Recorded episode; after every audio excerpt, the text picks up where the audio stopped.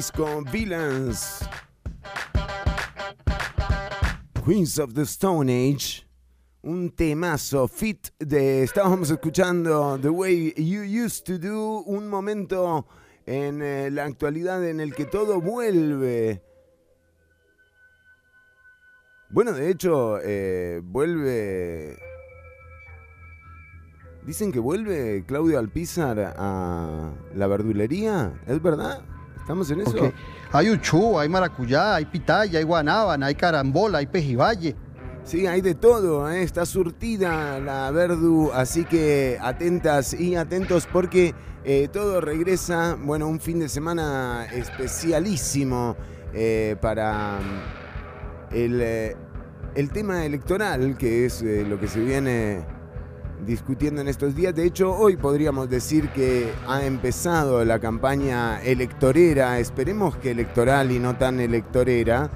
Eh, pero en todo caso, ya el Partido de Liberación Nacional definió su candidato, será eh, José María Figueres, una eh, noticia que digamos no sorprende mucho según cómo se estaba moviendo el ambiente en el Partido Liberación Nacional, pero que eh, tampoco podemos dejar de analizar. El partido, el PLN, ha demostrado una vez más que tiene la estructura suficiente como para movilizar a 370 mil personas que fueron a votar en las internas del partido. Habrá que ver cómo les va a las internas y a las convenciones de los otros partidos, pero esto sí que es una muestra de poderío del Partido Liberación Nacional. Recordemos que hicieron la convención con las restricciones vigentes, con eh, las restricciones vehiculares. Eh, sanitarias dispuestas por las autoridades de salud y el gobierno de la República. Esto no, no amainó el ritmo, el ritmo No, Frank, me cago. No, por favor, eh, por favor. Esto no, no amainó el, ritmo de electores y electoras que fueron a los centros de votación. Más de 1900 eh, centros de votación fueron eh, abiertos. Em, y bueno, quizás ahora sí, analizando los resultados, uno podría decir que el primer lugar no sorprende tanto realmente el de José María Figueres porque, em, bueno, mm, eh, tiene la estructura del partido, ¿verdad? O sea, se unieron Antonio Álvarez de Santi y José María Figueres. Eh, sin embargo, sorprende mucho el segundo eh, puesto, ¿verdad? El de Rolando Araya. Don Rolando que se acercó tímidamente a la campaña electoral, ¿verdad? O sea, viniendo a hablar de lo que quisiera, o sea, él... Yo puedo hablar de lo que quiero, ¿no? Por supuesto. Ah, bueno, entonces... Puede hablar de lo que quiera. Entonces... Entonces sí, eh, se acercó tímidamente, bueno, y llegó al segundo, al segundo lugar de, eh, de esta elección. Esto le da una, un margen eh, interesante para participar en eh, las decisiones que se vayan a tomar más adelante. Sí, por supuesto, eh, don José María Figueres así lo dispone. Bueno, pero decíamos que si bien hay un gran ganador, que es Rolando Araya, realmente, o sea, convengamos que eh, eso es lo que refleja la, elección, ¿verdad? Que hay un, un electorado liberacionista que no compra la idea de la extracción petrolera eh, o las zonas francas como promovieron eh, Carlos Ricardo Benavides, por ejemplo, el gran perdedor, podríamos decir, de esta contienda electoral, un candidato que no logró ni siquiera el apoyo en la provincia de la cual eh, es originario, de Punta Arenas. Estuvo todo el día de la convención en Punta Arenas y esto no lo acercó eh, a José María Figueres, sino más bien lo acercó a Claudia Alpizar. Bueno, eh, digamos que podrían, qué sé yo, de repente montar la verdulería juntos. No sé si, eh, o sea, de repente sale algo ahí para. No sé, yo puedo hablar de lo que quiero, ¿no? Por supuesto. Ah, bueno, entonces. Sí, no, pero yo decía más, más, la verdulería de Claudio Alpizar. Pero vamos a escuchar algunos de los momentos del discurso de José María Figueres. Ayer, el discurso en el Balcón Verde decíamos, eh, una semana de regresos, ¿no? Parece como que estamos en los noventas eh, de nuevo, pero eh, esto era lo que decía José María Figueres ayer. Por su confianza, su entusiasmo, hay varios, su participación. Hay varios aspectos aquí que resaltar, ¿verdad? En el discurso de Figueres, uno de ellos, sin dudas, es el momento en el que habla de, la participación eh, femenina nula en, las precandidaturas del este PLN. proceso de convención de hoy tiene cara de mujer. Han sido dos terceras partes las mujeres entre todo el voluntariado, el que nos han llevado a una extraordinaria gesta cívica con más de 370 mil participantes. Claro, tiene cara de mujer el voluntariado, pero en realidad las candidaturas eh, no. Y ahí está el gravísimo error de Liberación Nacional. Eh, con la cifra de 370 mil personas eh, convocadas a la elección interna, realmente Liberación sí demuestra el músculo político que tiene. No, no se puede menospreciar a un partido con este tipo de trayectoria. Pero decíamos, una de las partes es esta de la participación eh, femenina y después hay otros momentos interesantes en el, en el discurso de José María Figueres eh, ayer en el balcón verde. del mundo, hecho que a todos nos duele profundamente. Un país amedrentado por el narcotráfico y el crimen organizado, cuyos tentáculos se mueven libremente por los pasillos del poder. Nos encontramos divididos por nuestras creencias religiosas o por nuestras preferencias sexuales, un pueblo menos tolerante y menos comprensivo del prójimo. Esta es dolorosamente la patria de hoy, una Costa Rica que urge cambiar y urge curar.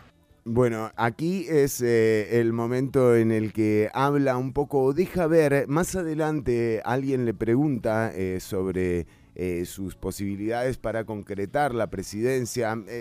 había preguntas muy raras en la conferencia de prensa, como por ejemplo, a usted no le alcanza con esto para ser presidente. En realidad eso no lo sabemos. Hay, hay, hay distintas cantidades de votos con las que han sido presidentas y presidentes eh, diversos candidatos, ¿no? O sea, no se puede decir esto, menos en un año tan particular eh, como el que corre con la pandemia en pleno curso. Pero en todo caso, eh, Figueres sí habló de que la gente está cansada de un gobierno que ya terminó, según el propio Figueres. Sigamos escuchando, refiriéndose al PAC, por supuesto. Por eso la elección de febrero del 2022 es trascendental. Tenemos el deber histórico de ofrecer soluciones innovadoras, inclusivas, valientes. Ocupamos el mejor equipo de mujeres y hombres al frente de una cruzada nacional para ganar y para transformar, para ganar la competencia de talento, creatividad e innovación, para ganar la lucha contra la inequidad, la exclusión y la pobreza, para ganar la batalla contra el cambio climático, para transformar. Bueno, y aquí va enumerando un poco también eh, lo que va a ser eh, su campaña, porque eh, ya vimos, ¿no? Lo de el eh, Costa Rica eh, merece ganar, muy utilizado por Figueres, además muy porque bien. Costa Rica Sí, muy- merece ganar. muy bien utilizado realmente eh, como candidato. Eh, José María Figueres es un candidato muy fuerte y ayer también dejó entrever un poco de qué viene la campaña próxima, ¿no? Él habla del, buen, del bien vivir eh, y con esto nos vamos a encontrar muy seguido en, eh, en lo que va, de, en lo que queda de, de campaña electoral, porque le dio una definición, digamos, mm, eh, clara, ¿no? A este bien su vivir del que, del que Su habla, entusiasmo, su participación. del que habla Figueres. Actuar con ética en lo público y lo privado. Bueno, eh, habla Establecer parte del buen vivir. espacios para el deporte y la recreación. Bien vivir es ser libres para soñar y emprender, para transformar nuestras ideas en empresas exitosas y además sostenibles. Bien vivir es también cuidar nuestra parte del planeta con amor y con devoción, como se cuida lo más querido. Es contar con sistemas modernos e integrados de movilidad, desde ferrocarriles hasta ciclovías, utilizando solamente energías limpias. Hasta ahora todo lo que Bien cerró. vivir es ser solidario con las personas que más nos necesitan, exigiendo a cambio servicios eficientes y de calidad de un Estado que le corresponde darlos.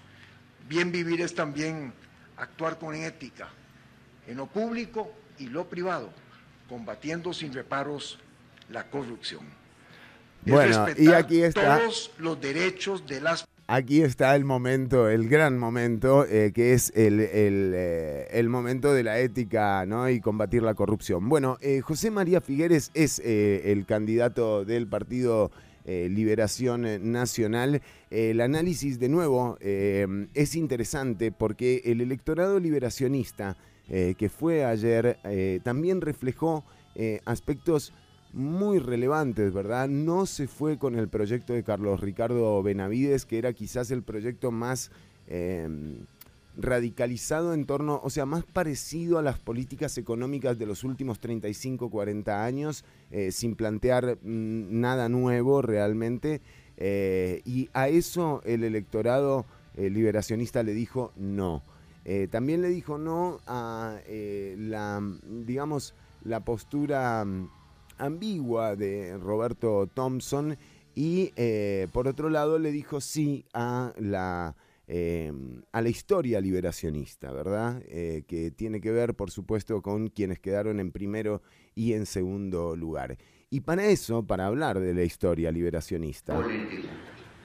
En lo económico, y no se me asusten por palabras, en una Costa Rica ideal, arrancada de la nada, yo preferiría un sistema económico socialista. Y en lo ético, que es lo principal, yo preferiría una sociedad cristiana. Por cristiana quiero decir inspirada en el amor al prójimo. Es decir, opuesta radicalmente a la sociedad tradicional animal de la mutua destrucción. Y por socialista eh, quiero decir una sociedad que produzca, cuyo aparato económico produzca para llenar necesidades y no para acumular ganancias en manos de unos pocos. Bueno, don Pepe Figueres, eh, hablando un poco de esa herencia liberacionista, y claro, acá Clarence nos pregunta cómo la gente vota por alguien como Figueres. Eh, me imagino que eh, tiene que ver con esto, Clarence, eh, con que realmente la figura de José María Figueres también invoca todo lo que es el Partido Liberación Nacional para el eh, para, mm, digamos, eh, el, el pensamiento cotidiano costarricense eh, tiene esa relevancia y tiene esa trascendencia. Cualquier persona que intente negarlo sería como entrar perdiendo, ¿verdad?, a una, a una discusión. En todo caso, la gente votó también por Figueres. Ana Gabriela nos dice, ¿no hay listerine para Figueres? Claro. A Pisa no sé si lo vamos a tener, Ana, esta vez en los debates, pero bueno, eh, habrá que esperar, todavía no están definidos eh, esos, esos aspectos. Pero decíamos, quizás es por esto, ¿no? Es porque hay una referencia histórica eh, de, de Figueres en, eh, en lo que es las raíces de liberación nacional. Y por otro lado, también esta relevancia que cobra eh, Rolando Araya, que yo creo que ningún partido político que esté entrando eh, a, a esta disputa, ¿verdad? Puede eh, obviar lo que generó Rolando Araya en, esta, en esta interna, ¿verdad? Esto, mm, de nuevo, es como un Joe Biden, ¿no? Eh, Rolando Araya, esos, esa gente que vos decís, bueno, no, no puede ganar jamás, pero eh, a veces este tipo de personalidades también son funcionales para eh, los cargos de la presidencia. Y eh, por otro lado, sí, exacto, sí, sí, Rolando es, es, es presidenciable, no, no me digas. Mire, yo voy a cambiar de tema. A ver. Yo puedo hablar de lo que quiero, ¿no? Por Sí. supuesto. Ah, bueno, entonces. Mire, para que le haga uno algo, eso tiene que fumarse una hectárea, ¿no? No, no, fa- No, pero eh, en todo caso, sí, el eh, don Rolando Araya ha marcado eh, una, una, una idea de lo que está buscando también eh, el electorado y también de lo que podría llegar a pasar cuando entren otras personas. También eh, otra de las eh, respuestas al, al comentario de Clarence que nos dice cómo la gente vota por una rata como Figueres. Bueno, o sea, lo de rata, qué sé yo, es medio raro, ¿no? Porque tampoco se lo puede culpar de ladrón eh, a Figueres. En realidad ya eso fue juzgado y, y no fue así. Lo que sí se le puede cues- cuestionar, o al menos lo que yo le cuestiono a don José María Figueres, es por qué una, una empresa como Alcatel, que es experta en telecomunicaciones, que trabaja en telecomunicaciones desde su origen, lo contrata a José María Figueres por 900 mil dólares en una asesoría sobre telecomunicaciones a una persona que no sabe nada de telecomunicaciones. Entonces, eh, si bien él no era presidente cuando fue esa, esa contratación, eh, digamos que éticamente eh, no está muy bueno.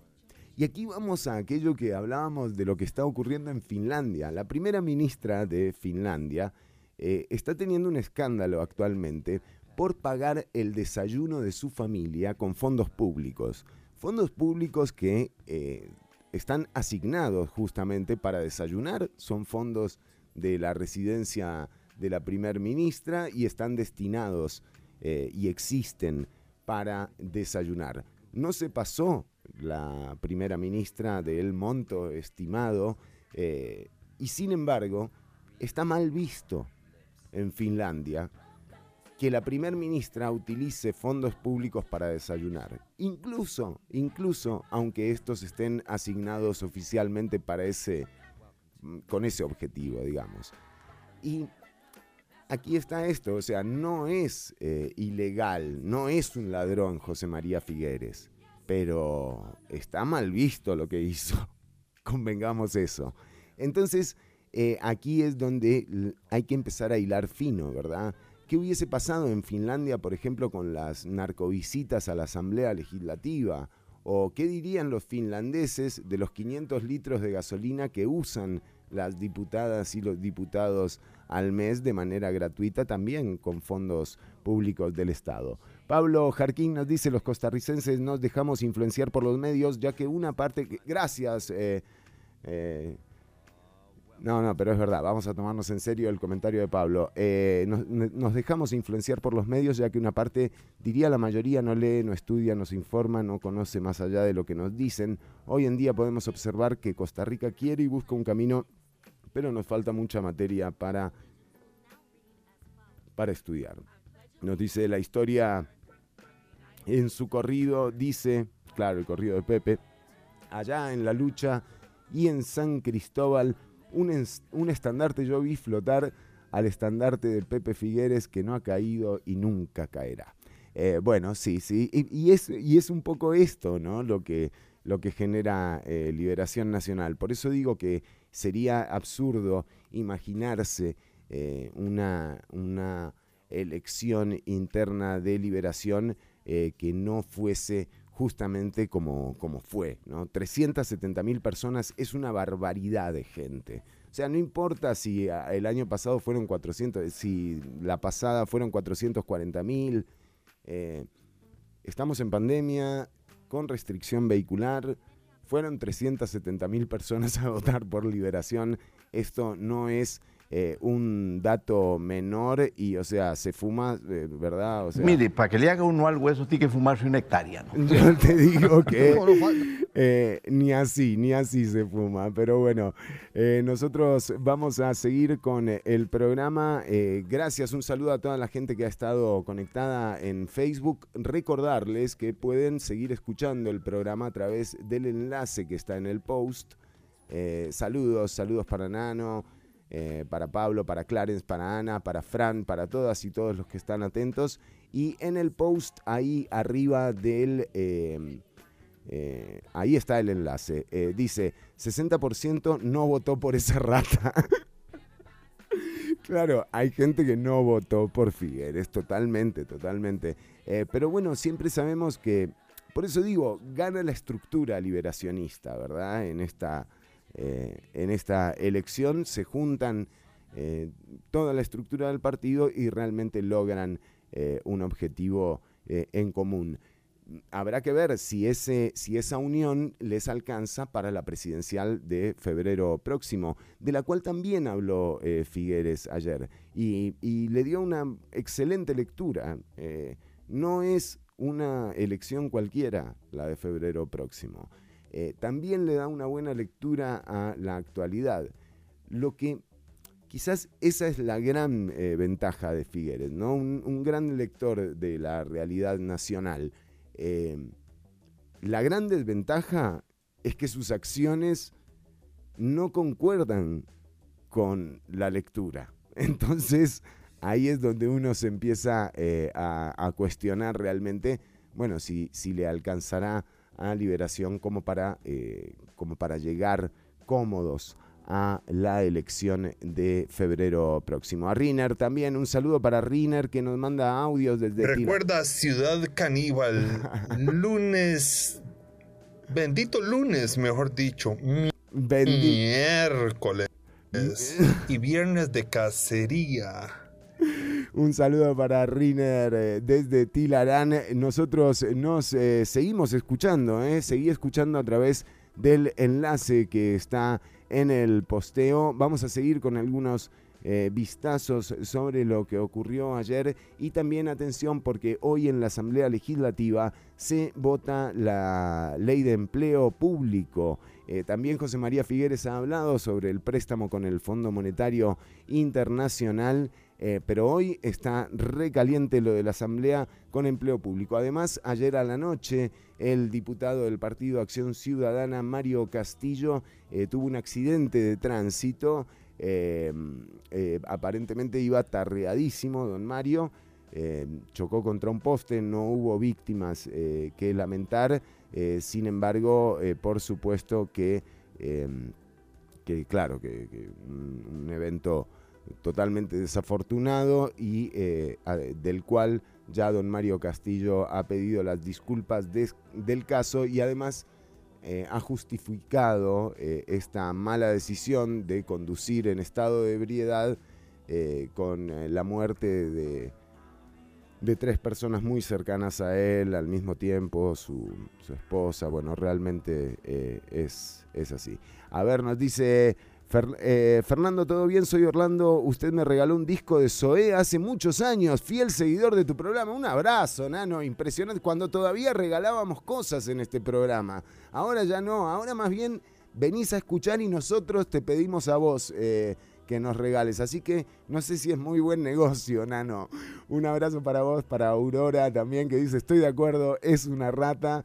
Eh, y a Mario Castillo iba, sí, tarriadísimo, ¿no? Eh, sí, borrachísimo, sí. Y parece que sí, que iba tarriado. Pero bueno, eh, por suerte realmente no hay víctimas que lamentar y que, por supuesto, las autoridades hagan lo que tienen que hacer y que caigan las responsabilidades que tengan. El diputado ha pedido perdón por este evento desafortunadísimo. Quédate escuchando, el link está en el posteo. Ya seguimos con más Ciudad Caníbal, estamos en vivo, ¿eh?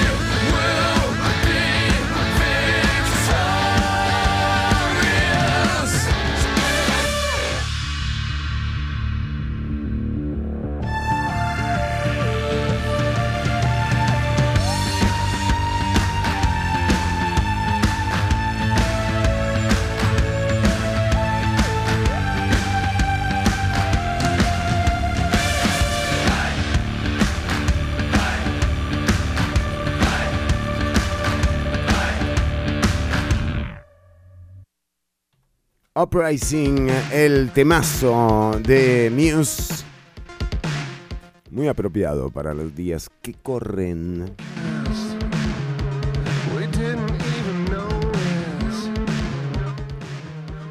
Bueno, les decíamos en otras informaciones que ayer a la noche el diputado Mario Castillo, el diputado del Partido Acción Ciudadana en eh, la zona de Cartago, eh, sufrió un accidente de tránsito. Eh, bueno, estas son las declaraciones de Laura Guido eh, sobre, sobre esta situación. Don Mario iba en aparente estado de ebriedad cuando conducía su vehículo eh, ayer a la noche y ha pedido disculpas públicas y se ha justificado en esa acción eh, por la lamentable pérdida eh, de parientes muy cercanos a don Mario. ¿eh? Este domingo 6 de julio el compañero diputado Mario Castillo Méndez tuvo un accidente de tránsito. Estamos a la espera de poder tener una comunicación directa con él para poder saber más sobre los detalles del incidente. Eh, don Mario nos compartió una disculpa pública en sus redes sociales por el incidente ocurrido, reconociendo su error, así como una voluntad explícita de hacer frente a las consecuencias de sus actos. Consideramos que con toda claridad las autoridades deben actuar de conformidad con la ley y establecer las debidas responsabilidades que este caso requiere. Bueno, eran las declaraciones de Laura Guido sobre este incidente, eh, pero también eh, tenemos eh, otras informaciones. Ayer no solamente el eh, Partido de Liberación Nacional se jugaba la elección, también en Perú eh, la candidata Keiko Fujimori y el candidato Pedro Castillo se disputaron la presidencia de la República del Perú y eh, todavía no se tiene el dato oficial del resultado de la elección en segunda vuelta, pero hay una leve ventaja eh, prácticamente en el margen de error de la candidata Keiko Fujimori, la hija del ex dictador peruano, eh, cuenta ahora voto a voto en la pelea por eh, la presidencia de la República. Un boca de urna había puesto arriba a la hija de Alberto Fujimori, pero luego otro conteo rápido puso arriba a Castillo. Y bueno, realmente esto eh, se definirá en los próximos días. eh, van a pasar días. eh, porque todavía también falta el conteo de la zona rural. El, el primer conteo en Perú, el primer conteo oficial, se conoció a la medianoche de ayer domingo y Keiko Fujimori apareció con el 52% de eh, la ventaja, eh, pero bueno, la, la ventaja del- de la hija del encarcelado ex dictador Alberto Fujimori se iba reduciendo conforme pasaba el tiempo. Un saludo para Damián y para toda la gente de Nova Hits Radio que está escuchando. Eh, bueno, esto fue lo que pasó y lo que está pasando en, en Perú. Eh, en este momento. También en Nicaragua les decimos, eh, arrestaron a otro candidato presidencial. Es increíble, ¿eh? O sea, un escenario ideal para Otto Guevara, no sé, pero bueno, eh, en todo caso, eh, sí, Daniel Ortega, luego de arrestar a, a la hija de Violeta Chamorro, ahora ha arrestado a un ex ministro, eh, incluso san- sandinista, Arturo Cruz fue detenido el sábado en el aeropuerto de Managua cuando regresaba de los Estados Unidos al ser so- sospechado de atentar contra la sociedad nicaragüense. Eh, bueno, la el, el señor Cruz eh, presentó hace dos meses atrás la candidatura para las elecciones presidenciales que se realizarán el próximo 7 de noviembre eh, y, y bueno, está preso.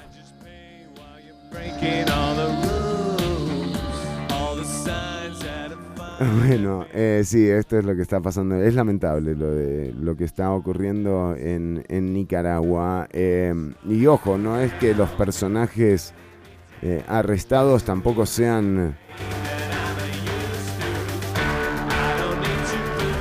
así de quienes vos te confiarías. Bueno, pero eh, atención porque en el bloque que viene vamos a hacer un, eh, un recorrido por la condición de liberación nacional antes de eh, llegar al, eh, a, la convención, ¿verdad? O sea, eh, ¿cuál, es, ¿cuál fue la condición real que de alguna forma facilitó eh, la llegada de tantos y tantas electoras a los centros de votación? Eh, de nuevo, los 370 mil personas no pueden, eh, no pueden eh, quedar desapercibidos o reducidos. hay que darles un buen tratamiento porque se lo merece el, el electorado que, que le ganó a todo ayer. Le ganó a las expectativas que tenía su propio partido, el electorado liberacionista. Y también hay otro fenómeno que se dio en la elección de ayer, ¿no? Y fue esta idea de que la democracia se puede torcer a tal punto que uno podría llegar a votar para no elegir a alguien. Bueno, esto no funcionó, porque justamente la idea del voto es elegir a alguien, no no elegirlo. Y, bueno, también hubo eh, algunas frustraciones, creo yo, eh, por parte de aquellos que promovieron el voto castigo, mal llamado voto castigo, eh, a, José María Figueres. No lo fue tanto, no fue significativo y habría que ver en qué medida le ayudó esto a, a, Rolando Anaya a acercarse tanto en, eh, en el porcentaje. Bueno, había 15 puntos al principio, pero se fue reduciendo también esta, esta distancia entre ambos eh, contendientes. Así que en el bloque que viene vamos a estar charlando eh, sobre este tema, de cuál fue la condición real con la que llegó el Partido Liberación Nacional a las elecciones eh, internas que determinaron como candidato a la presidencia a José María Figueres otra vez.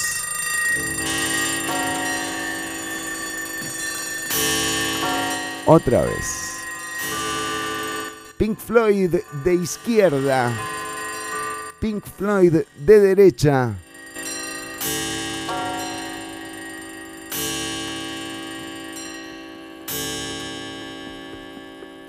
¿Cómo se habrá recibido ¿no? la candidatura de Figueres también, en, eh, por ejemplo, en el Partido Acción Ciudadana? ¿Lo verán como un candidato vencible, frágil?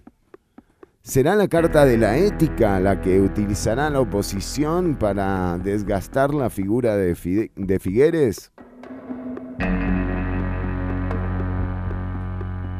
Ya nos vamos a enterar.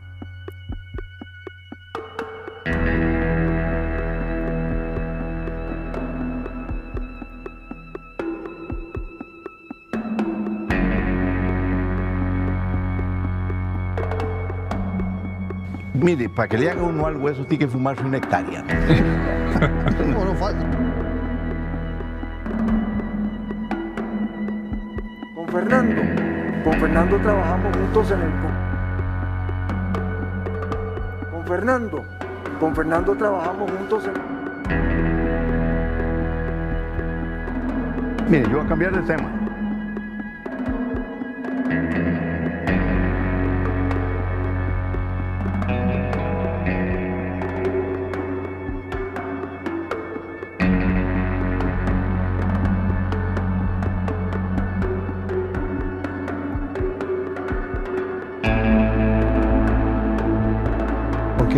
Hay uchú, hay maracuyá, hay pitaya, hay guanábana, hay carambola, hay pejibaye.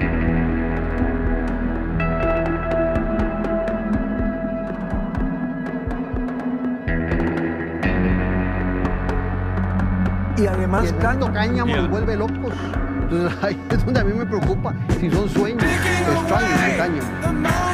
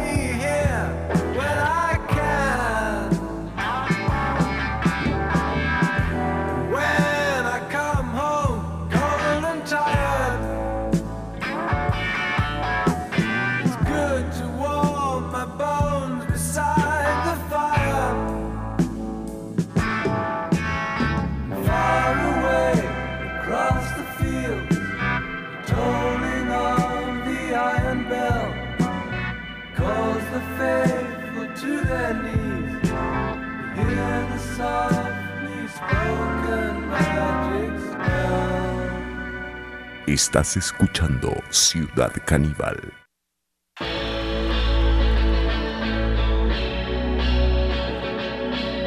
Puede poner un poco de orden, es que esto parece realmente una cantina.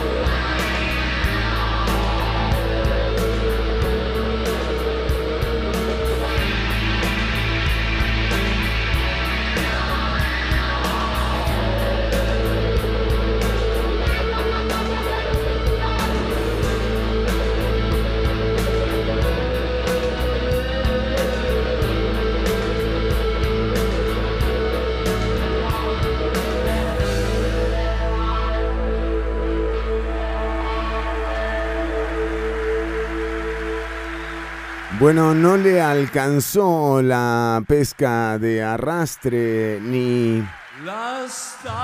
A ver, eh, nada, estado en eh, la presidencia del propio Congreso de la República.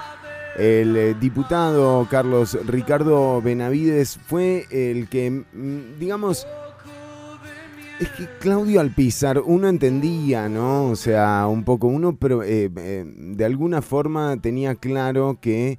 eh, y don Claudio tiene otras cosas en qué pensar, o sea, don Claudio está más eh, con el tema de la verdulería, ¿verdad? O sea, te- tiene que estar ahí yendo a cenada todos los Porque días. no hay fácil, uchú, hay maracuyá, hay pitaya, hay guanábana, hay carambola, hay pejibaye. Tiene surtidísimo ahí, cuando quieran ir, eh, vayan. De hecho, yo no sé si hay eh, opción de, invertir ahí, porque de repente con los que no ganaron podrían hacerse ahí, montarse un puestito.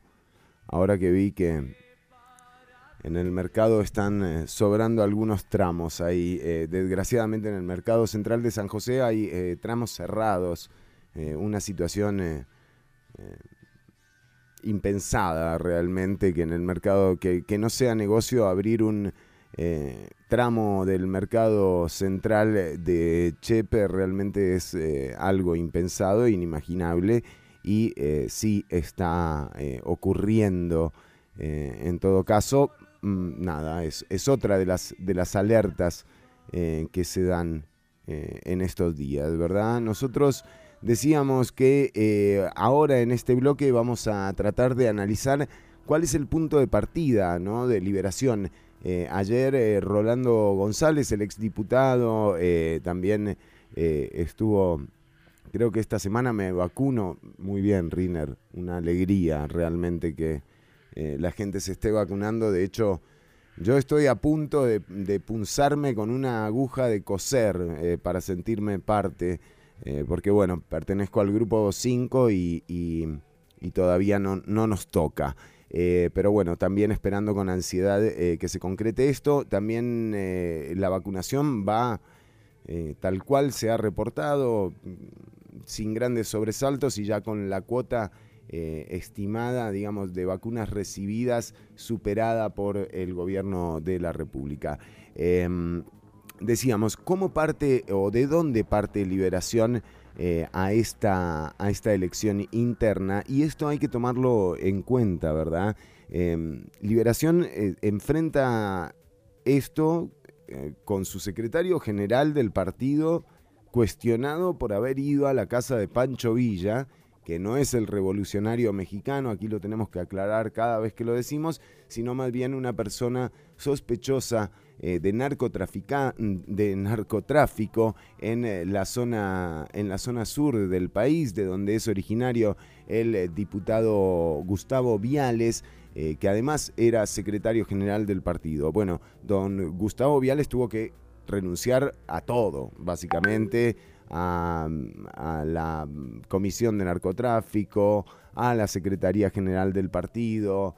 Eh, en general, en- realmente mm, no quedó ni rastro de Gustavo Viales, incluso se instaló una comisión para investigar eh, los nexos del narcotráfico con, eh, con autoridades, por ejemplo, municipales, porque el padre de don Gustavo Viales fue alcalde de Corredores, porque además el hermano de don Gustavo Viales es eh, oficial de migración eh, y esto hace un combo perfecto como para que eh, haya interés del narcotráfico de, mm, de meterse en esa zona. Este era uno de los aspectos, ¿verdad? Que, tenía el Partido Liberación Nacional, un golpe fuerte, además también no puedes excluir a lo que digamos lo que ocurre en, el ambiente en el ámbito político nacional eso afecta a todos los partidos. Las visitas de narcotraficantes a la asamblea legislativa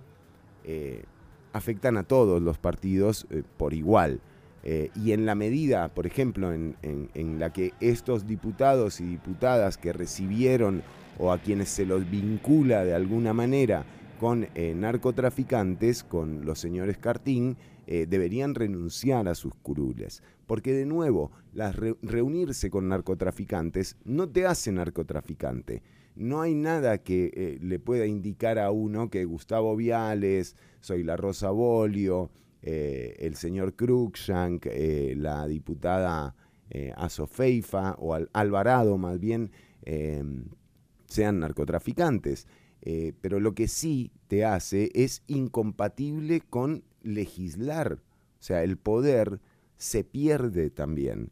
Y una situación como estas eh, hace que los diputados eh, que están vinculados con estas personas generen desconfianza eh, a la hora de legislar. Entonces por eso deberían renunciar.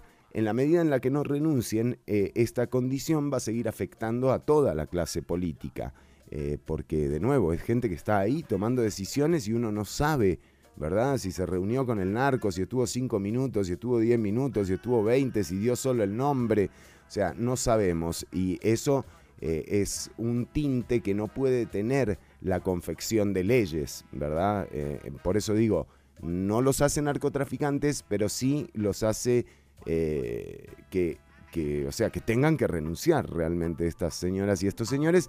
Por supuesto que esto es un criterio mío, no tienen por qué compartirlo, eh, es solamente una, una visión, ¿verdad? Eh, bueno, en el medio de esto, Liberación convocó a una convención eh, nacional. Entonces, el hecho de que hayan ido 370 mil personas con este escenario hace que todavía sea más llamativo, ¿verdad? La cantidad de gente, la cantidad de gente que fue. Por eso no está mal decir que el liberacionismo le ganó a la situación de Gustavo Viales, le ganó a la condición política que generan estas últimas noticias eh, del último tiempo, sobre todo las ligadas con el narcotráfico, y además le ganó a la pandemia, porque la restricción vehicular es una realidad eh, y el temor que genera salir también es una realidad. Esto no amainó la voluntad eh, cívica, digamos, del, eh, del pueblo liberacionista. ¿no? Y es, es un... O sea, hay que felicitar realmente a quienes se acercaron a ejercer su, su derecho al voto. También habría que analizar qué es lo que ocurre con las internas, ¿verdad? Eh, si realmente este es el mejor sistema eh, para desarrollar internas partidarias, eh, si más bien no se requeriría una participación más activa del Tribunal Supremo de Elecciones en estos procesos. Hay formas, hay tipos de elecciones que sirven como filtros también para, eh, que, para que las elecciones internas de los partidos sean realmente representativas. Em, de nuevo, esas 370 mil personas que fueron a votar, eh, fueron a votar entre los candidatos que había eh, en ese momento. No- uno no podría aventurarse a decir que, por ejemplo, es la misma gente que va a ir a votar. Eh, o sea que esas 370 mil personas van a ir a votar en efecto por el Partido de Liberación Nacional. Y vean todo esto que decimos que a lo que le ganó el PLN, vean cómo empieza el debate, eh, el debate de, de liberación eh, en Repretel. Es, eso sí que es un síntoma del partido. Y también pongámosle atención a lo que dice Figueres eh, al final de este inserto eh, que, vamos a, que vamos a poner eh, ahora, ahora mismo. Un liberación nacional que se ve el ombligo pero que no ve al resto de las personas. Un liberación al que se le olvidó. Y hoy Liberación Nacional es una franquicia para ir a los procesos municipales o inclusive para ir a procesos nacionales. Y muchos de esos culpables hoy están aquí acompañándome. Tales que hoy no hemos hablado de derechos humanos, que ha- hable de movilidad urbana, que hable del desarrollo sostenible con el medio ambiente, que hable del género y cómo vamos a atender la problemática de las mujeres. Agradezco seguramente que me vean tan joven. Lamento que no hemos tenido la oportunidad de que esto sea un verdadero debate. En lugar de golpear al partido, como he escuchado aquí esta noche algunas expresiones, vengo a defenderlo. Yo no puedo entender lo que pasó ayer, nos dice eh, Gregorio. eh, y también nos dice Manuel Alfaro, nos dice, más que civismo fue cinismo. Em, pero bueno, eh, sí, realmente, claro, hay que ver. parece que el liberacionismo también está dispuesto a aceptar ese desliz ético eh, que, demuestra ¿no? Eh, José María Figueres. Pero recordemos que también lo, que había al lado, ¿no? Por un lado estaba, yo no soy ladrón, yo no soy machista, yo no soy racista, eh, yo no soy adulto, adultocentrista. O sea, todos los prejuicios posibles realmente los presentaron las, candida- los candidatos de Liberación Nacional. Por un lado, eh, el, el desastre de, de- de Claudio Alpizar. eh, Y además, desastre. cáñamo los vuelve locos. No, no, no. Entonces ahí es donde a mí me preocupa si son sueños extraños de cáñamo. Dios te haga profeta. Eh, y bueno, eh, en todo caso, eh, sí, lo de Claudio Alpizar eh, también eh, con su entrevista con, eh, en Canal 7 le restó muchísimo. eh, digamos, no que tuviera mucho tampoco para restar, pero eh, sí le restó. Por otro lado, la mala imagen de Carlos Ricardo Benavides, sus propuestas muy similares a la política económica que de alguna forma nos ha traído a, esta situación no deseada eh, en la que estamos actualmente.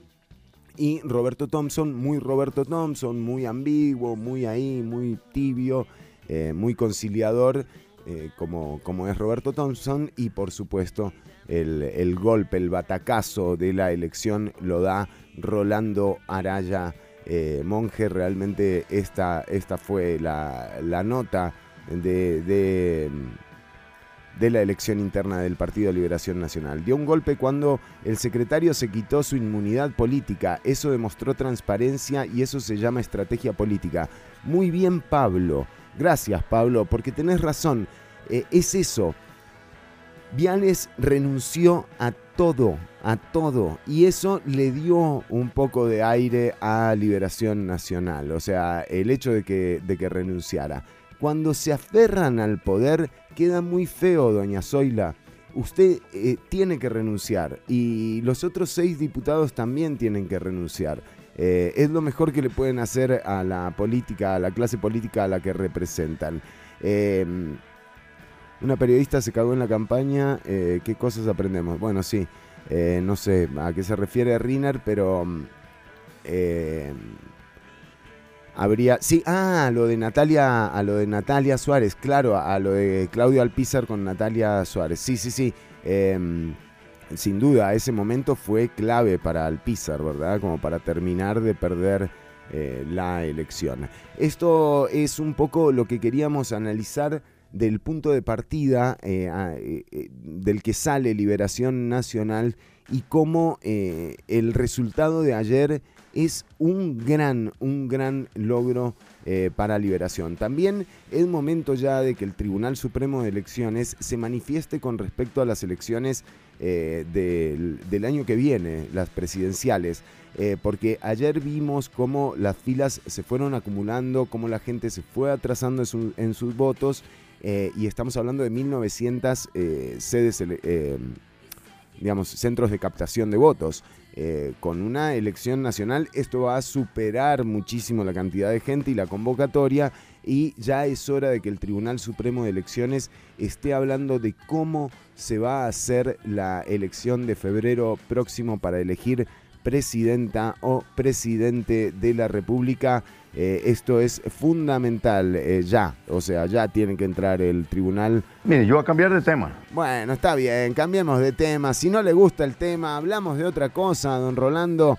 eh, no hay problema. Nosotros seguimos programa adelante, decimos que son las 11 con 14 minutos, 3 horas. Esperé ayer para votar. Ah, ven, ahí está, ahí está lo que nos dice Baldo.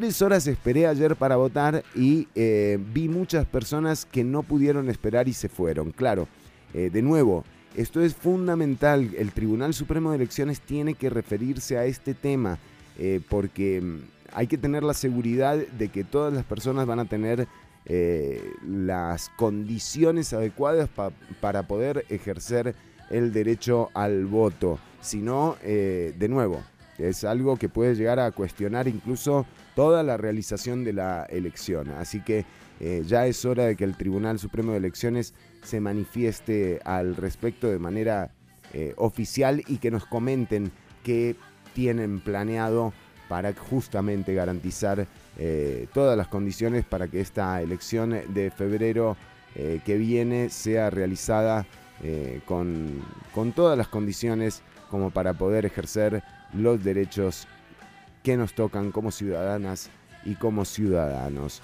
Eh, nosotros eh, nos separamos un ratito nada más, vamos a escuchar música eh, y por supuesto que podés dejarnos tus mensajes a través del 72713149, el WhatsApp, y también podés seguir escuchando el eh, programa en vivo a través del enlace que está en los posteos.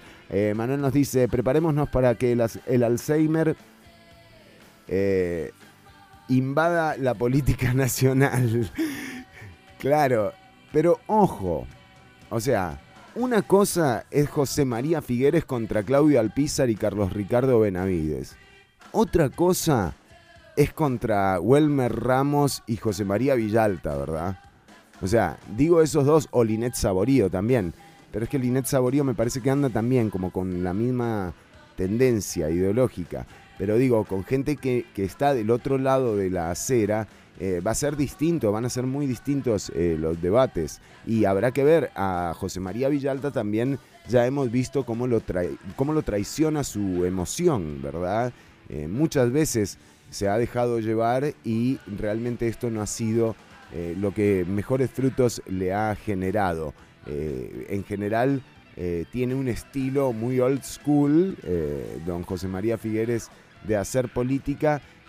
Habrá que ver cómo queda ese estilo cuando se enfrenta con otros estilos de hacer política. Entonces, de nuevo, yo creo que incluso te diría que es mucho más relevante para la definición de la elección de febrero que viene eh, lo que ocurra en los debates y en la campaña electoral que lo que haya ocurrido con Alcatel, por ejemplo. Dice, otro punto para el PLN fue en la comparecencia del ministro Salas. El PLN se comportó muy bien, muy bien también. Pablo Jarquín tiene razón. Eh, Liberación no fue, no hizo el ridículo que hizo la Unidad Social Cristiana con la interpelación del ministro eh, y se comportó a la altura. O los otros partidos hicieron un papelón, eh, nos dice, fue muy mal papel, ya que los costarricenses en su mayor parte están conforme con la labor de Salas. Y no solo con la labor de Salas, sino con eh, la labor de las autoridades de salud, quienes eh, ya han cumplido con algunas de las metas planteadas al principio de la pandemia, como la cantidad de vacunas eh, que han llegado al país y también eh, la cuota de personas inoculadas. Eh, la vacunación marcha viento en popa y eh, es muy difícil, era muy difícil cuestionar a las autoridades de salud en la interpelación con el ministro Salas cuando justamente se han cumplido prácticamente todos los objetivos de vacunación o en torno a la vacunación que tenía planteado el gobierno. Es verdad que pueden haber algunas cuestiones de por qué no tal vacuna o por qué no tal otra, eh, pero lo cierto es que la decisión de que la mayoría de vacunas fuesen de Pfizer BioNTech no le ha salido eh, mal al gobierno, así que eh, tampoco, tampoco hay mucho que cuestionar por ese lado. Ya venimos con más Ciudad Caníbal, quédate escuchando. Gracias Pablo.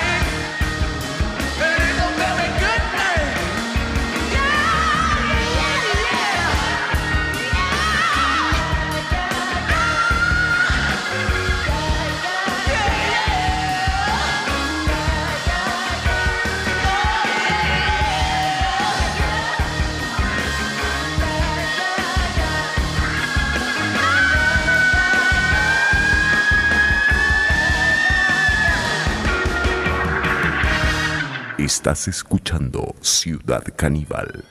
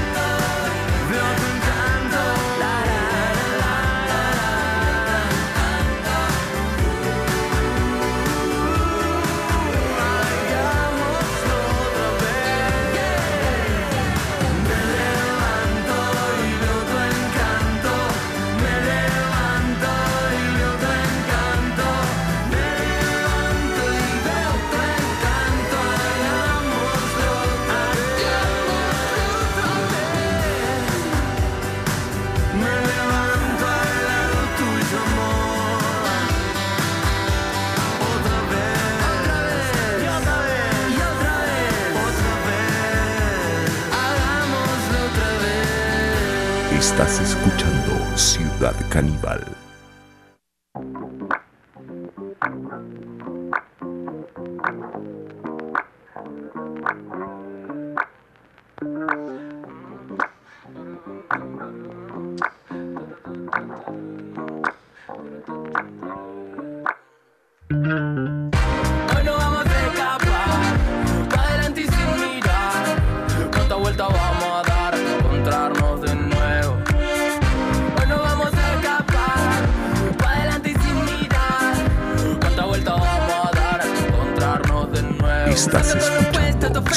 Puesto, que fresco. Ya sin mirar al resto, no es que nos hagamos de esto, pero ahora ya no me preocupa. Lo que de lo que le andan mirando con lupa, wow. Nosotros en la nuestra cosa y plenitud. Y voy fichando con el estilo que trague en mi crew. Vos no estás en mi club, te falta que actitud. Te están mirando para ver cómo robarme el groove. Traje ron con limón para cortar con estos días grises. Y esta ciudad parece un congreso de infelices. El cemento caliente, yo formo un desierto. Con el mundo con sus manos y come pero a cielo abierto.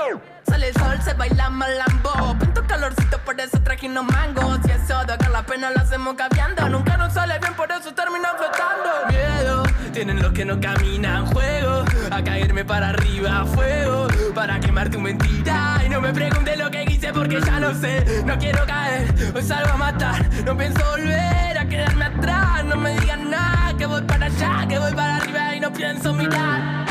Hoy no vamos a escapar, sin mirar. vuelta vamos a dar hasta encontrarnos de nuevo. Hoy no vamos a escapar, pa' adelante y sin mirar. Cuánta vuelta vamos a dar hasta encontrarnos de nuevo. No sé cómo hacer para decirte que te vi, que sentí, para decirte que. Que ahora nada malo va a poder pasar. Que encuentro que algo lindo en esto de extrañarte.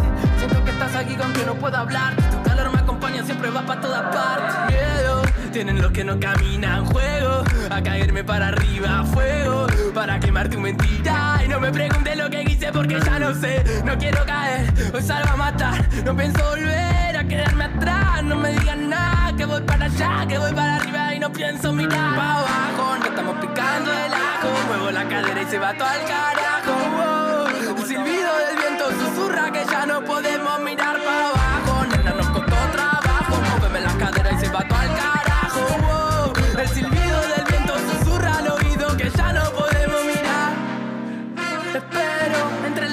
que hacen el mar y el cielo. Sereno, hay tiempo para que se nos derritan los hielos.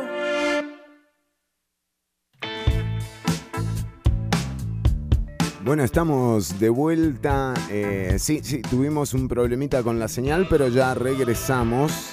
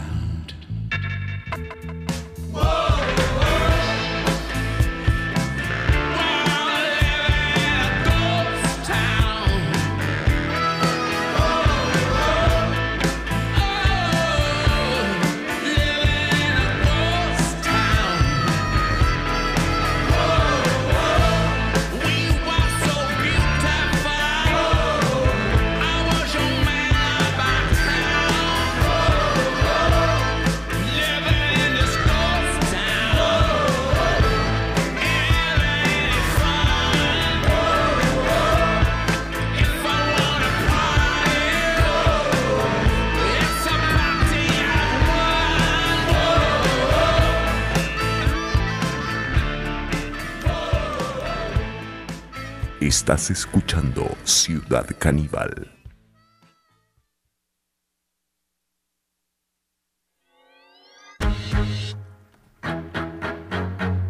Bueno, estamos eh, viendo en vivo señal de eh, no- nosotros acá, por supuesto, eh, no, no la estamos transmitiendo, de lo que ocurre en Perú. Aparentemente en algunos minutos eh, Pedro Castillo, el eh, maestro y sindicalista candidato a la presidencia del Perú, que enfrenta a Keiko Fujimori en la segunda ronda, bueno, que enfrentó ayer eh, la votación en segunda ronda para elegir presidente o presidenta de la República del Perú. Estaría por ofrecer una conferencia de prensa en algunos minutos nada más. eh, así que estaremos eh, atentos de, eh, de lo que ocurra aquí. Bueno, y también seguir avanzando en la en la información, bueno, sí, en efecto, Pedro Castillo estaría liderando ahora con algunos puntos por delante de Keiko Fujimori. De hecho, así es eh, como, se está, como se está dando la información ahora. Y eh, hay, una, hay una cantidad interesante de gente eh, manifestándose en las calles de Perú, de Lima. Recordemos que estaban a la espera de la llegada de los votos de las zonas rurales, sobre todo los electores de, eh, de Pedro Castillo. Vamos a escuchar a Imelda May, esta cantante, excelente cantante, eh, una intérprete de lujo. eh, acaba de sacar una un nuevo disco, se llama Eleven Past the Hour y tiene invitados eh, de lujo realmente eh, el disco. Noel Gallagher, Ronnie Wood. De hecho, vamos a escuchar al guitarrista de los Rolling Stones con Imelda May. Esto es Just One Kiss.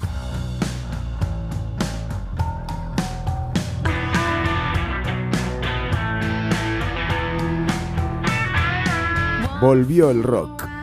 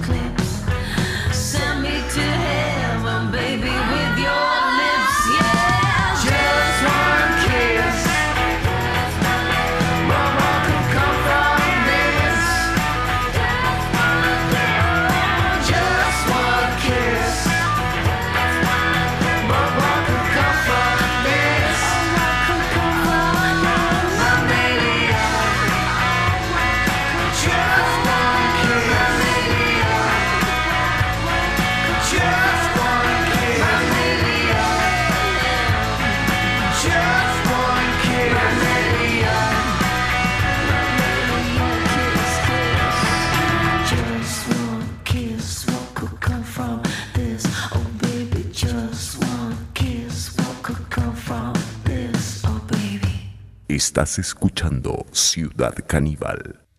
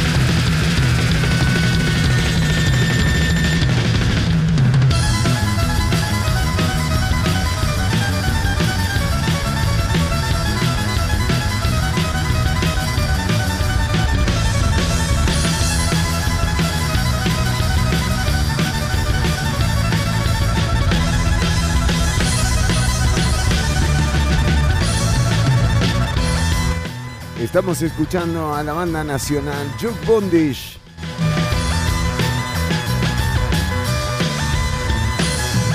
Excelente banda nacional, eh. Juke Bundish, eh, te digo. Ve por él, ve por él, que lo vas a disfrutar.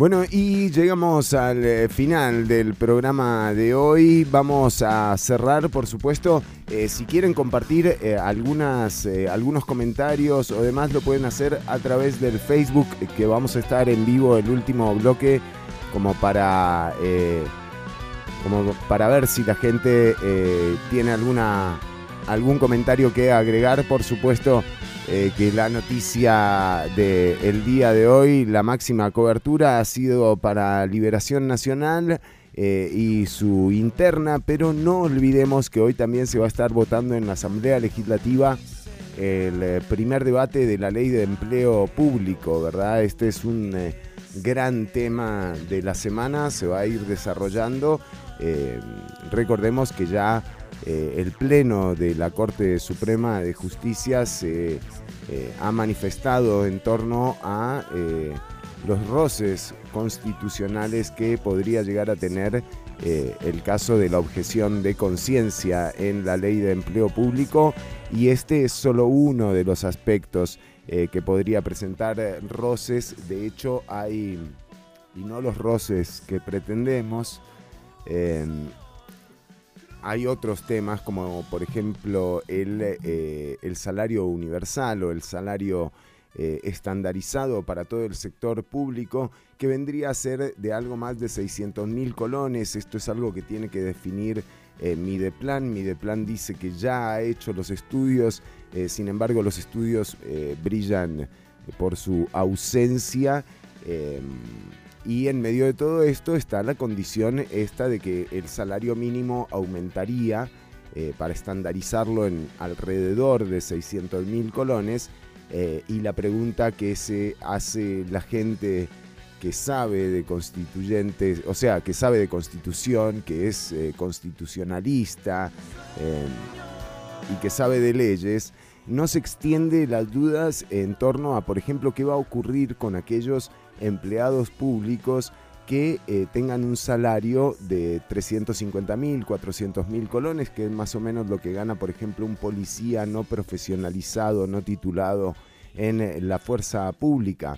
Bueno, esa gente lleva años de trabajar eh, con el salario mínimo actual y a partir de la entrada en vigencia de la ley de empleo público, ese salario sería menor al de los policías o las policías que ingresen con la nueva ley, con la reforma vigente. Entonces esto pone en clara desventaja a, eh, a los empleados con mayor antigüedad. Esto también es inconstitucional y generaría una desigualdad que podría llegar a transformarse en denuncias contra el Estado costarricense por parte de aquellos eh, trabajadores y trabajadoras que se sientan afectados por la entrada en vigencia de esta ley. Eh, esto no es una especulación cualquiera, ¿verdad? Estamos hablando de que son de- detalles no menores.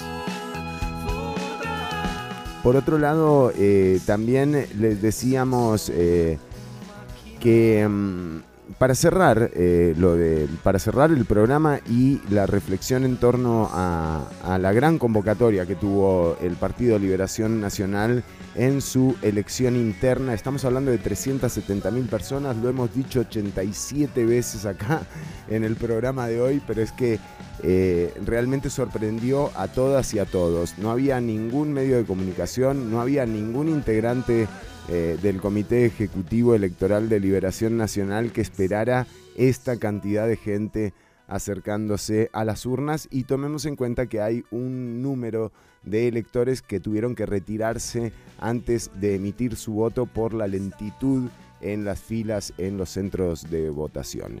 Eh, esto hay que eh, analizarlo, ¿verdad? Fríamente también. Y por otro lado, digamos que los, el, último aspecto que nos queda de la interna eh, fue eso que ocurrió, eh, sobre todo en redes sociales, ¿verdad? En Twitter hubo mucho, eh, mucha convocatoria a votar en contra de José María Figueres, ¿verdad? Em, o sea, que no importaba, digamos, de qué partido fueses, que fueras a votar, pero que votaras en contra eh, de José María Figueres. Esto ya suena, ya hace ruido, ¿verdad? De por sí. eh, en el sentido de que eh, el, voto está hecho para elegir y no para no elegir. Entonces es muy difícil implementar algo al revés. La pregunta que uno se hacía es, bueno, ¿sirve o se puede torcer la democracia a tal punto en el que eh, el voto empiece a servir para no elegir? Eh, y la respuesta es no, claramente no. O sea, no hay forma. Eh, se vota para elegir. Eh, y esta confusión que se genera también en lo electoral es también responsabilidad de resolverlo del Tribunal Supremo de Elecciones. Quizás hay que unificar las internas de los partidos, quizás hay que hacer otra elección un día en donde participen todas y todos los candidatos, incluso que sirva para hacer un filtro en donde, por ejemplo, candidatos como Claudio Alpizar eh, o Carlos Ricardo Benavides, el cuarto y el quinto puesto, eh, quizás ni siquiera, ni siquiera hubiesen llegado a disputar la interna eh, y a pasar el papelón que pasaron, o sea, los hubiesen, les hubiesen ahorrado el ridículo un poco, eh, y eh, quedaban los electores más distribuidos entre aquellos candidatos eh, que sí tuviesen posibilidades de ser elegidos para, para presidente. Eh, acá tenemos un comentario que ya lo vamos a estar posteando también. En todo caso, la interna liberacionista también le demuestra mucho a aquellos que estaban muy en contra de Figueres, ¿verdad? Que eh, hay que ocuparse eh, más de los candidatos que sí elegís, eh, de, los, de lo que vos sí querés para el gobierno que viene, que de lo que no querés para el gobierno que viene. Porque eso tampoco resulta mucho. La última elección presidencial en Costa Rica, justamente mucha gente votó para no elegir al otro. Y mirá cómo terminó. O sea, más o menos, ¿verdad? Bueno, eh, nos dice Pablo Jarquín eh, una reflexión sobre la ley de empleo público. No va a pasar y se la van a tirar al futuro gobierno. Qué buena lectura. Miren, Pablo Jarquín tiene una lectura de la actualidad que roza con la calidad de lectura de la de Figueres. ¿eh? De hecho, Pablo, eh, incluso desde enero, eh, cuando uno veía cómo se iba desarrollando esto de, la discusión, ¿verdad? Ese, engaño que fue el diálogo multisectorial, por ejemplo, eh, esa idea de atomizar el, descontento, ¿verdad?, que había generado los proyectos con, con el Fondo Monetario Internacional eh, y todo lo que ocurrió en enero, llamaba la atención eh, la forma, ¿verdad? Y uno decía, bueno, esto se lo trae abajo la sala constitucional, o sea, el gobierno lo sabe más que uno, antes que uno, ¿verdad? Porque uno a veces eh, cree que, que los gobernantes eh, son tontos, Quería pero... compartir Sí. algo pequeñito. ¿Se Sí. puede, Jorge? Pero no son tontos, están preparados y manejan mucha más información que la que manejamos vos y yo, sin duda. Eh, entonces, eh, está bien esta reflexión que hace, que hace Pablo. No va a pasar y se la van a tirar al futuro gobierno. Con respecto al PLN, nos acota Pablo Jarquín, es el estandarte que no caerá. Solo lo único que voy a decir es que la mayoría o una parte de los y las costarricenses nos falta mucha lectura, educación e información. Yo creo que eso es algo que nos falta siempre a todos no y todas, no importa de dónde eh, sea origen nuestro pasaporte, pero, pero sí, es verdad, eh, hay mucha información y, y mucha y mucho relato hegemónico. En realidad eh, no son tanto las cosas que ocurren, sino más bien eh, los abordajes de esas informaciones. Y a partir de ahí eh, la gente que pueda hacerse una idea. Por eso los invitamos siempre a alejarse de, de- no a alejarse, sino más bien a intentar eh, sopesar el relato único que hay en los medios eh, de comunicación tradicionales, ¿verdad? O sea, que sea... Estoy totalmente de acuerdo con eso, aunque yo no soy parte. No, Estoy no, no, totalmente de acuerdo con eso, aunque yo no soy parte. Gracias, Nacho. Eh, bueno, pero decíamos, sí, más bien ponerse en el medio de las dos informaciones, ¿no? Eh, por un lado, Telenoticias, por otro lado, Ciudad Caníbal, básicamente. ¡Sí, huevón! No, pero eh, fuera de joda, recuerden que nos encontraremos nuevamente el miércoles al eh, ser las 10 de la mañana, como todos los lunes, los miércoles y los viernes en vivo. mm,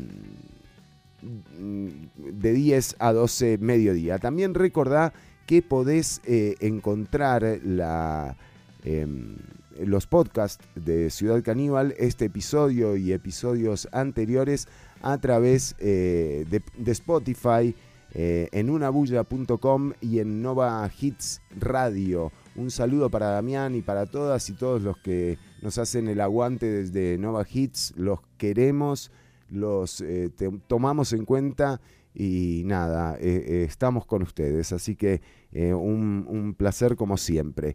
Decíamos unabulla.com, Spotify, Anchor, Nova Hits Radio para escuchar este episodio o episodios anteriores. También hubo fútbol, pero no vamos a hablar de fútbol este fin de semana. Déjense de joder.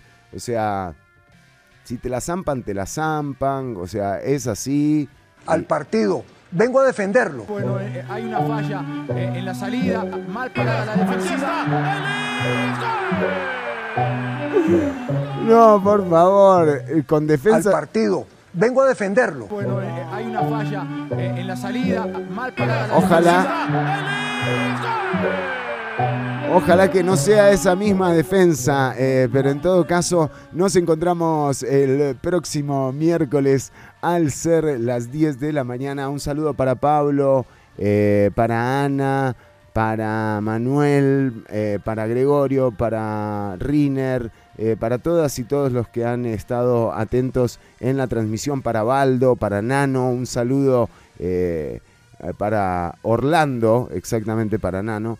eh, y, para Fran también, 60% no votó por esa rata. Vamos a, vamos a irnos con ese mensaje de Fran. Hasta el miércoles, cuidarse, pasarlo bien y recuerden que las autoridades de salud han eh, dado ya sus indicaciones.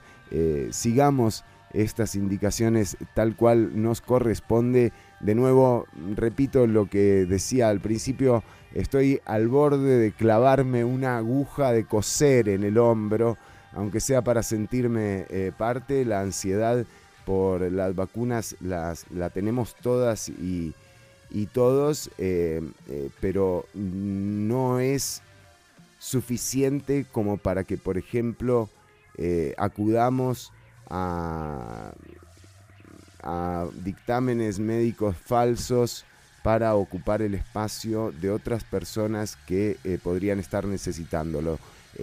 Las personas que no nos ha tocado la vacuna todavía, lo que nos corresponde, nuestro deber, es cuidarnos tanto o más de lo que lo hemos venido haciendo y esperar pacientemente que ya nos va a llegar el turno, eh, la fluidez en la llegada de vacunas al país eh, ha sido constante y también el proceso de vacunación se ha ido ampliando conforme ha habido más disponibilidad de vacunas. Eh, en este sentido, Costa Rica sigue siendo uno de los países eh, mejor colocados en eh, vacunación y en recepción de vacunas y sobre todo en las metas planteadas por el gobierno al principio de la pandemia. Nos despedimos, cuidarse, pasarlo bien y Pero eso solo surgirá si sabemos colocar los reflectores donde el camino sea claro. Eso propongo yo. Si encontraste el error, te ganás un desayuno con Rolando Araya. Sí, colocar los reflectores donde sea claro, colocar la sombra donde sea oscuro. Y sí, gracias Luis Ángel, sí, exacto. Paciencia, nada más. Paciencia y cuidarse. Ese es nuestro deber. Ese, eso es lo que nos toca. eh, cuidarnos. Cuidarnos, que cuidarnos es cuidar al otro, a la otra, a los que queremos. Y salir de esta y encontrarnos al final, que eso es también lo que estamos buscando. Nos encontramos el eh, próximo miércoles a las 10 de la mañana. No, no te pierdas eh, el capítulo del, del miércoles porque está buenísimo. Eh, no sé por qué. Generalmente los miércoles está bueno, así que no estoy diciendo estupideces. Y eh, un saludo para Fabiola Salas. Fabi que ha tenido que estar eh, atendiendo a, Fabianita, eh, que ya está bien, que ya salió de todo y que va a estar con nosotros Fabiola el próximo lunes sin falta. Hasta la próxima.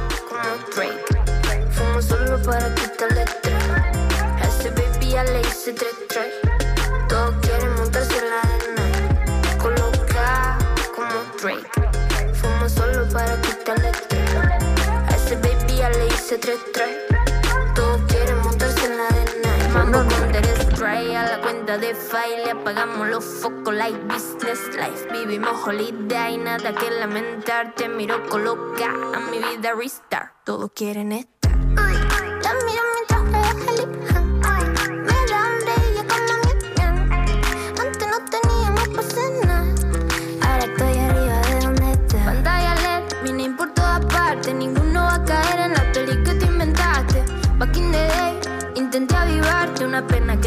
si se trata de pegar. Colocado en una esquina virado. Estamos ya agonizados con el time atrasado.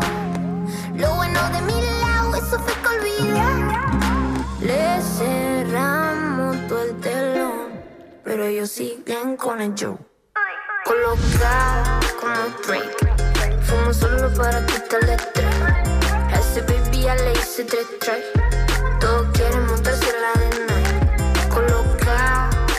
break. Fumo solo para quitarle estrés. A ese baby ya le hice 3-3.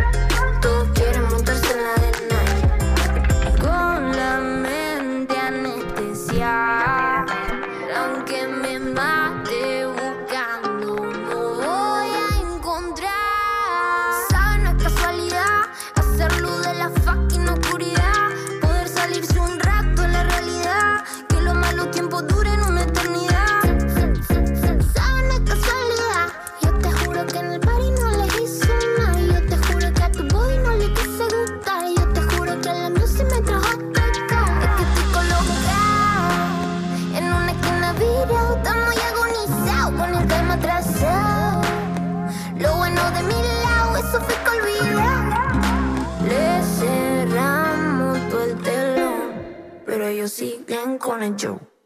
Colocado como Drake, fumo solo para quitarle. A ese baby ya le hice tres tres.